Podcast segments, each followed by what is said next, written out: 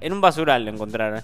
La ampliación de un basural en Cataluña, en España, llevó a un increíble descubrimiento. Bajo los desechos se encontraron muchas especies extintas, incluidas algunas que fueron precursoras de los simios. Un equipo de paleontólogos lleva trabajando dos años ahí en busca de nuevas pistas sobre la historia evolutiva humana. El vertedero de Can Mata, situado unos 50 kilómetros al noroeste de Barcelona, contaba antes de 2019 con 79 hectáreas, pero como había llegado a su límite hubo un referéndum y los vecinos votaron a favor de ampliarlo a 96 hacia el año 2030.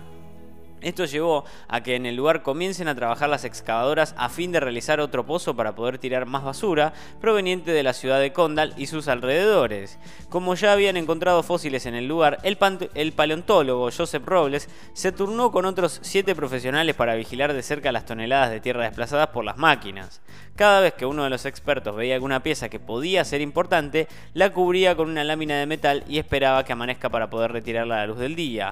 Luego, la excavadora continuaba trabajando. Según consignó la revista National Geographic, el suelo de Canmata alberga una amplia gama de fósiles que abarcan más de un millón de años en el Mioceno, desde unos 11,2 eh, millones de años a 12,5 millones de años aproximadamente. Ahí está la foto de la excavación realizada por el equipo del Institut eh, Catalá de, Paleontología Miquel Cruzafont en el vertedero de Can Mata en 2004. Ahí se ve bien el trípode, la foto, se ve bien el, laburo que están haciendo los, muchachos con las sombrillas sentaditos en canastitas. Es así, es así de tedioso el trabajo del, del arqueólogo eh, y del excavador. Están con un pincelito y una sombrilla muriendo de calor durante varias horas para poder terminar de sacar un hueso a lo mejor que puede llegar a ser súper importante.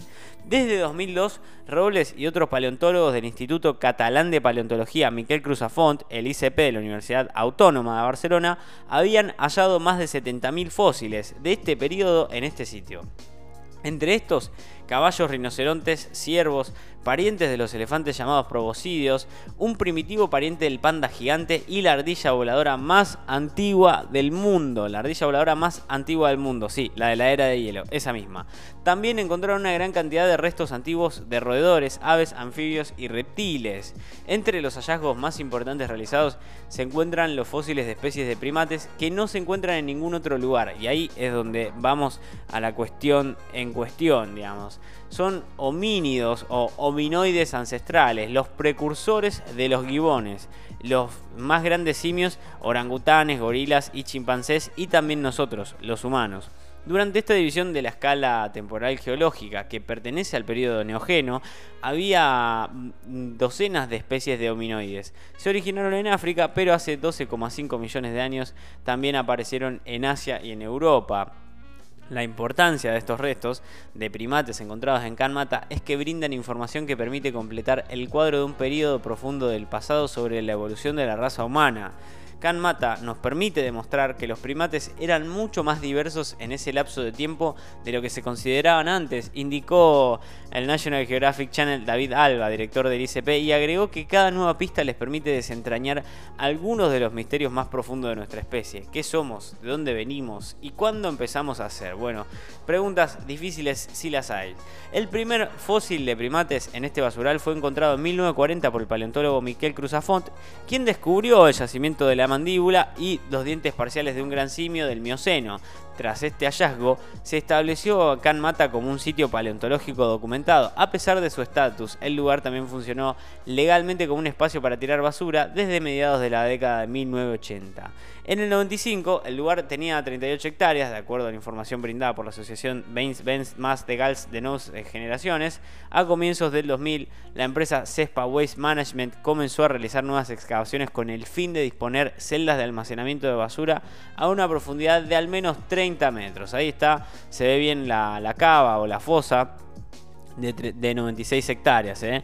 El plano del proyecto de la ampliación a 96, ahí está en Cataluña. Y bueno, se habla un poco de la virtud de la ley del patrimonio histórico español, que se vio obligada a asegurarse que sus máquinas no trituraran fósiles ni los entierren debajo de las montañas de basura.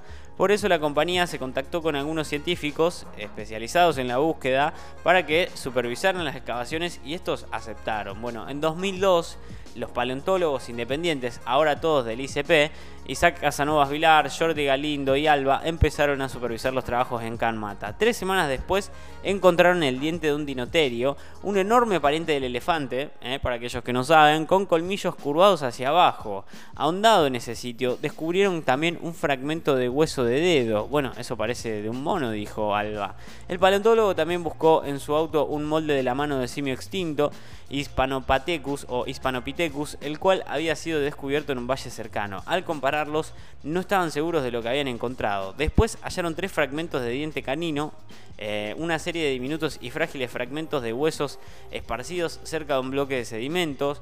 Y bueno, una vez que empezaron a mirar, se dieron cuenta que estaban frente a un rostro antiguo. Los tres, muy nerviosos, lo levantamos. Así dijo Alba y agregó: ahí estaba la cara del Pierolapithecus o Pierolapithecus mirándonos. Fue uno de los momentos más importantes de mi vida. El Pierolapithecus eh, catalanicus, apodado Pau, Pau le pusieron al loco, es una nueva especie de gran simio que descubrieron los expertos. Tiene una antigüedad de unos 12 millones de años y es uno de los esqueletos de primates del Mioceno más completos jamás encontrado. Ahí está la foto del chabón eh, bueno, al que le dicen Pau, eh, no sé por qué le habrán dicho Pau, habrá alguno medio parecido por ahí entre el equipo de los, de los arqueólogos, seguramente debe ser una gastada interna y ahí lo encuentran. El equipo desenterró más huesos del pecho, la parte inferior, la espalda y las muñecas del animal y encontraron que el fósil muestra pruebas inequívocas de una característica única entre los simios y los seres humanos, un plan corporal otorgado. No hay que confundirlo con bípedo, aclaró. Algunas personas utilizan el término erguido para referirse a un bípedo. Esto es error, dijo. Eh, según explicó, el plan corporal otorgado permite trepar verticalmente, subir por las ramas, balancearse de un árbol y un árbol y a veces, a veces, solo a veces, caminar sobre dos pies. Mientras que algunos de estos comportamientos probablemente evolucionaron varias veces ah, de forma independiente. Es una característica que podría haber hecho de una sola vez o quizás dos. Bueno, ahí se ve bien la foto que cuenta cómo es la, cuestión y con esto cerramos, vamos al último, que a lo largo de los años el escenario del descubrimiento de más de 85 especies de mamíferos que convivieron con estos primates prehistóricos se fueron dando progresivamente. Por último se encontró un Chalicotherium, un antiguo y ungulado alto y con garras que parece una extraña mezcla de perezoso gigante, oso, caballo y gorila es como una especie de ornitorrinco del, del, Pleistoceno, ¿no? Y un falso gato dientes de sable, llamado así porque no es un verdadero félido, sino que es eh, un animal que pertenecía a una familia de carnívoros que divergió de los ancestros félidos hace quizás 40 millones de años. Con esto concluimos sobre la cuestión de los fósiles y todo lo que se encontró en un basural. Pero bueno, con el motivo los científicos van a estar laburando al menos 10 años más en el lugar, pero no es todo, también eh, tienen trabajo por hacer con los hallazgos registrados, ya que informan que solo el 20% de los fósiles descubiertos son limpiados de sedimentos endurecidos y conservados químicamente. Otros miles están envueltos en papel plástico numerados y etiquetados dentro de almacenes subterráneos. Es algo para las próximas 3 o 4 generaciones de paleontólogos. Así hablaba Alba sobre el trabajo que inició hace 21 años y todavía parece tener prometedores resultados. Esto lo van a encontrar en La Nación, nota cortesía de La Nación. Y con esto vamos al cortecito rápido y ya volvemos con más vida equivocada. ¿eh? No se vayan.